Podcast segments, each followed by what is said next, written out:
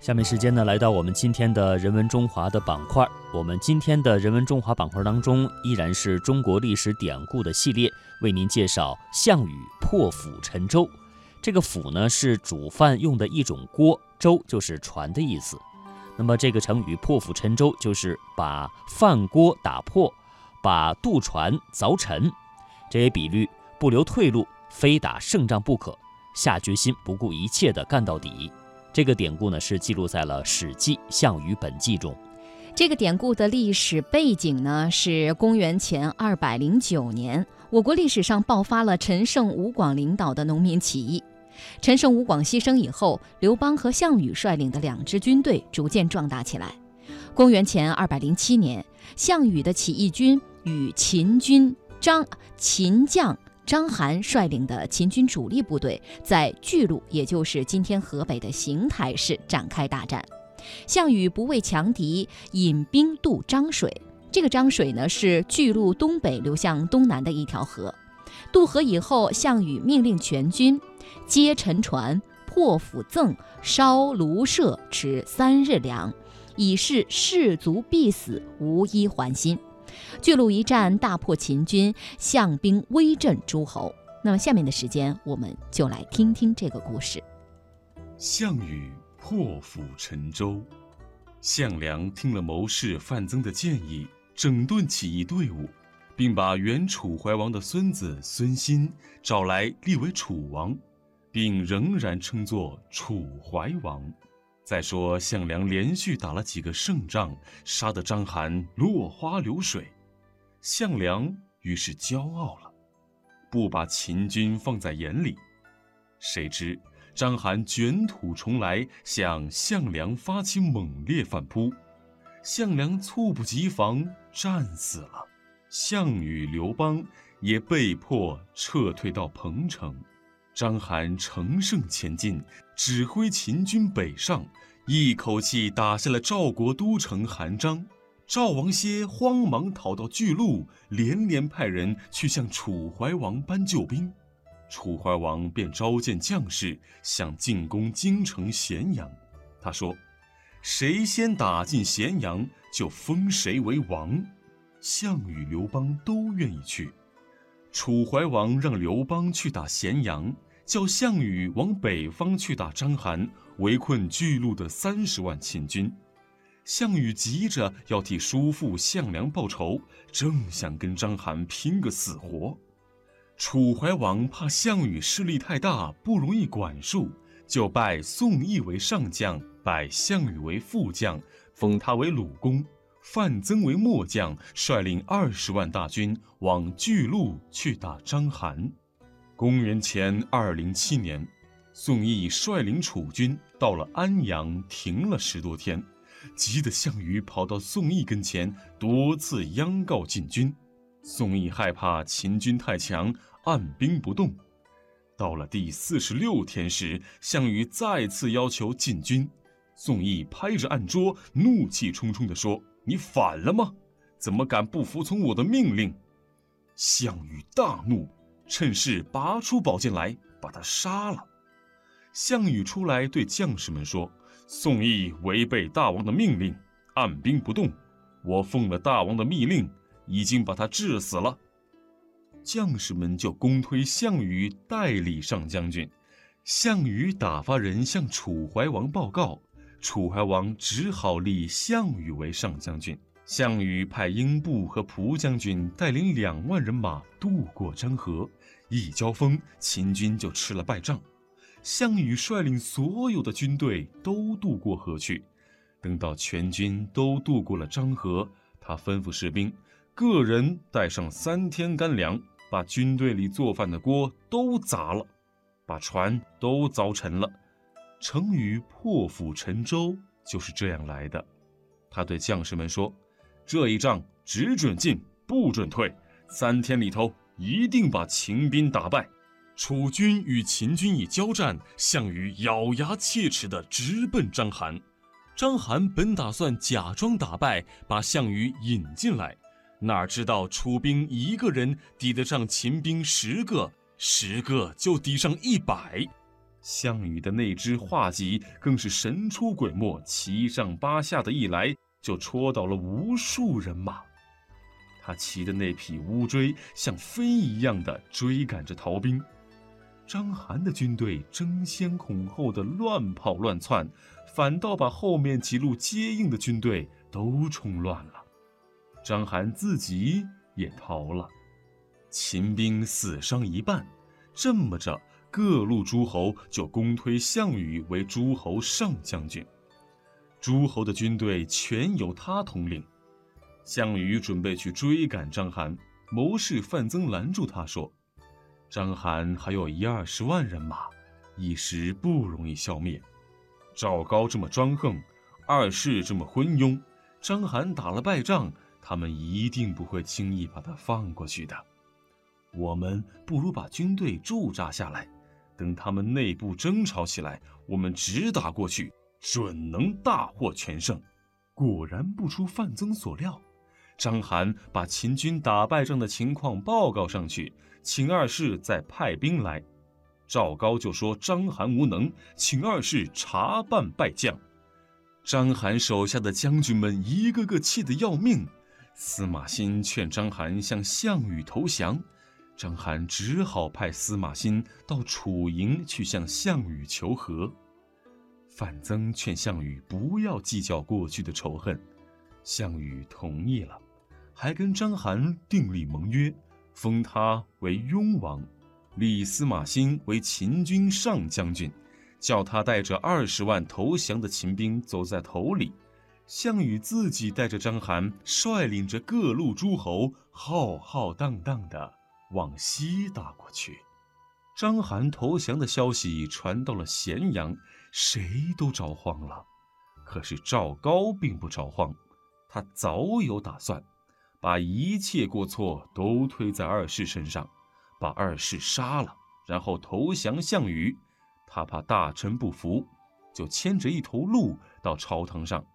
在大臣面前指着这头鹿对二世说：“这是一匹好马。”二世笑着说：“丞相别说笑话了，这是一头鹿。”赵高把脸一绷，说：“怎么不是马？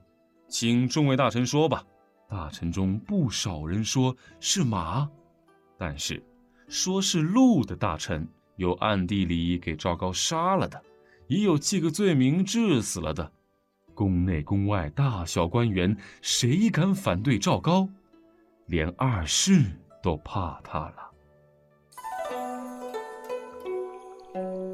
从漠孤烟塞北，到杏花春雨江南；从山水田园牧歌，到金戈铁马阳关，诗心、诗情、诗意，一直未走远。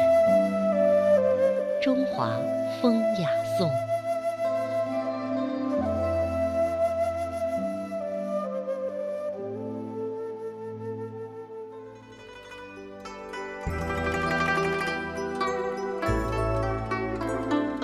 项羽破釜沉舟，一举成名，成为威震天下的西楚霸王。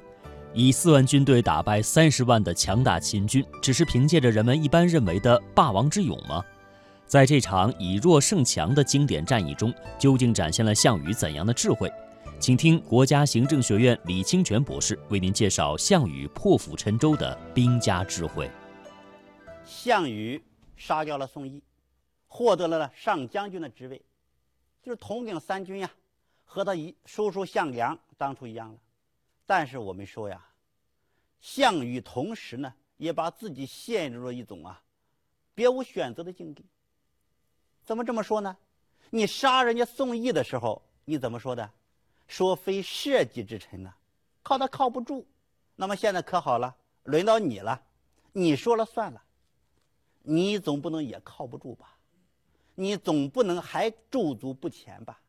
你应该拿出点绝活来，让天下诸侯看看，让楚怀王看看。所以他没有别的办法，他只有前进，不能后退啊。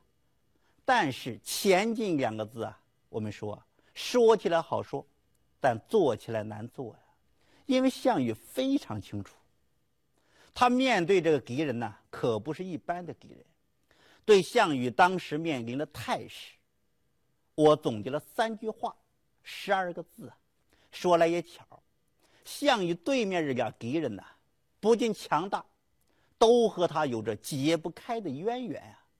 首先，我们看张邯，是张邯杀掉他的叔叔项梁啊。那对项羽来说是仇人见面，分外眼红。这是项羽的想法，人家张邯也有想法。在张邯打败项梁之前啊，和项羽啊打过一仗，被项羽啊打得大败。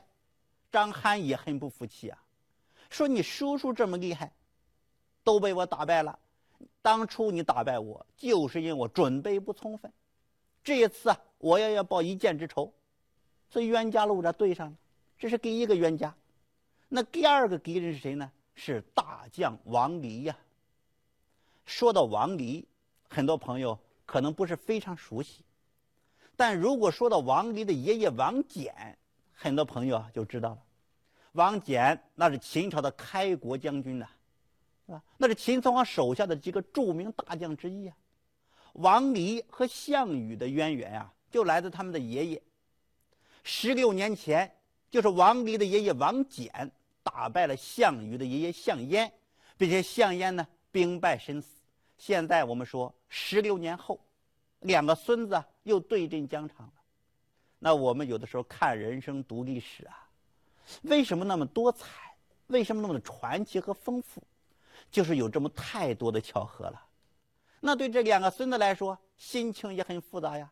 项羽呢，那当然想给爷爷报仇；二人家王离呢，也想和他爷爷一样，再展当年之威风啊，是吧？也是一对张力呀，一对冤家呀，所以我们称之为叫冤家路窄呀，很有传奇色彩。这是第一个态势。那么第二个态势啊，我称之为叫力量悬殊。当时的秦军呢，一共有三十万人，分两部分，一部分呢。是王离带领，大概有十万人。这部分部队啊，史称叫边防军。边防军啊，在秦朝可是不得了，那是大将军啊孟恬所建立的。史书上记载呀，秦始皇统一天下之后，北部边境啊非常不稳定，于是呢，他就派大将军孟恬到北边啊修了万里长城啊，同时屯垦戍边。建立了这支边防军，所以贾谊在《过秦论》上对这段历史啊有这么几句描述，很有力量。说什么呢？说秦始皇奈时孟恬北筑长城而守樊里，却匈奴七百余里，胡人不敢南下而牧马，士不敢弯弓而抱怨。说明什么？就说到孟恬这段修长城、打造边防军的历史啊。这支边防军啊，一口气儿，那么胡人打出七百里路之外去，我们说力量相当强大，经常在边境作战，有丰富的作战经验。这支部队啊，他轻易啊是不到内地来的。现在没办法，全国起义，秦二世觉得呀，也没有什么力量可动用了。现在边境啊也暂时还可以，于是呢就把王离就抽过来了，这是一部分。第二部分呢，就是张邯带领啊，大概呢有二十来万人。张邯的部队啊，史称骊山军。有的史书干脆说，它是由骊山丘徒组成的，就意思说，张邯的部队啊，基本就是一支敢死队，很厉害，很勇猛。张邯正是带领这支队伍，一鼓作气就把周文给打败了，并且呢，到关东地区啊，剿灭义军，胜多败少。于是诸侯就传呀，一个传一个，最后传的就变形了。说什么？说张翰的部队啊，都是吃人肉喝人血啊，那不得了啊，那杀人不眨眼啊，那个部队咱可不能碰啊。当然了，这是夸张，不过呢，也足以说明张邯这支部队的威猛和战斗力。那么当时项羽有多少人呢？有四万人呢，并且这四万人还很多都是新兵，刚入伍的。没有打过仗，是吧？见着血腿肚子都转筋，根本打不了仗。我们说，从数量上来说是四万对三十万，那么从作战经验上来比，更没法比。我们说，这能不叫力量悬殊吗？这是他面临的第二个态势。第三个态势呢，就是叫张王以待，人家做好准备了。我们看一下当时的布局啊，我们研究古代战争啊，一定要呢拿着地图，要看布局，明白了布局，我们才能明白很多道理。那么当时他们怎么布的呢？这个局，王离呀，率领十万人呀围巨鹿城，就把城给围住了。张邯的部队呢，没有和王离在一起。他驻扎的呢，巨鹿城的东南方向，中间呢有甬道相连。甬道啊，就是两边有墙的道路，目的呢就是运粮，当然呢也保证联络，保证通信。这是一种典型的叫围点打援的布局啊，就是围你一点，来援军就打灭，来援军打灭你，这是一种典型的布局啊。大家说没什么奇怪的，我说问题就在这个布局上。其实呢，项羽还没有到赵国的时候，好多诸侯军呢就已经北上救赵了。这些诸侯军在哪里呢？都集中在呢巨鹿城的北边。我们说，你围点打援，你这个张邯呀，你应该在巨鹿城北边挡着各路诸侯军呀，往里才能安心作战呀。你看，你是扔下这些诸侯不管，你跑到南边去了，这还不奇怪吗？原来呀。张邯和王离知道宋项羽杀了宋义之后啊，他们就预测了，觉得项羽这个人肯定要和他们之间发生一场决战。另外，他们也知道北边诸侯啊已经不足为惧了，这么长时间没有一个敢进攻的。于是张邯就把部队啊扎在南边等项羽呢。他们两个也看得很清楚，说你项羽再猛再厉害，架不住我兵多呀。我们两个人行着犄角之势，你一来我就包饺子了。那张王一带啊，对项羽来说呢，前进呢又力量差这么多，同时呢人家又有准备，你说这个仗怎么打？一想脑子就打。但人项羽不这么考虑，想着打还是可以打的，但给先解决两点。现在呀，项羽带这些人刚拔营往北上，就有人发议论了：“哎呦！”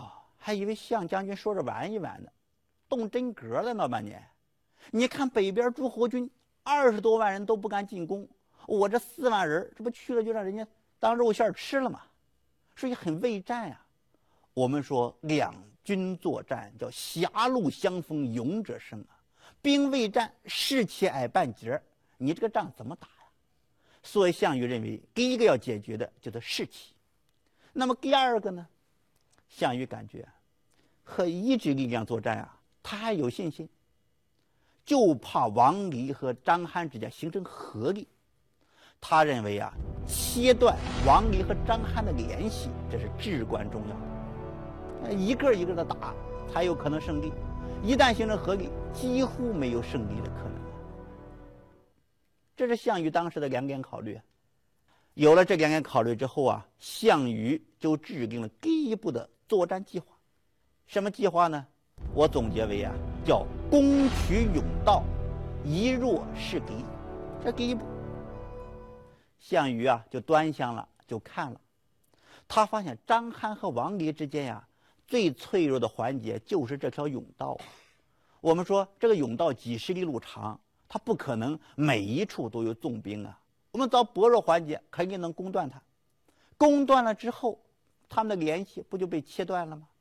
有了这个想法之后啊，项羽就派蒲将军和秦布率领两万大军渡过漳河，然后呢就攻取了甬道。结果呢不出项羽所料，还真就赢了，还消灭了一股呢张邯的力量。我们说这是项羽的出战呀。兵家作战还有一个原则，叫做慎重出战，出战必胜啊。实际和我们日常生活那些理念相当的，就是万事开头难，这个那头啊一定要开好，轻易不要迈这条腿。我一旦迈出去，我就要踩在一个坚实的台阶上，你要不就迈空啊，产生的后果很严重啊。所以要开一个好头啊。说到这里，我又想起啊，我小时候啊经历了一件事情。小时候啊，我经常到供销社，是吧？到集市赶集，经常看卖布的。当时呢，也没有现在这么多品种。大多都是老粗布，很厚很结实。结果这卖布的人呢，他量完之后，一尺、两尺、三尺，量完之后一拽，咔，这布就开了。我回家之后啊，怎么都拽不开，我总觉得这是武林高手，很厉害。后来我突然发现有诀窍，人家卖布那个尺子和咱家尺子不一样，哎，你边上有个小刀片儿，量完之后顺手一割，割了个缺口出来，才能把整个布都拽开啊。所以这个呢，项羽这个出战，我认为呢，他就撕开了一个好的缺口啊，并且呢，我认为至少达到三个意想不到的效果。第一个就是呢，鼓舞了士气。第二呢，是激励了诸侯啊。我们说，其实北边来救赵的诸侯啊，别看人很多，有二十多万，有好几路，但是胆儿小。第三个效果，就是叫迷惑了章邯，就是以弱势敌呀。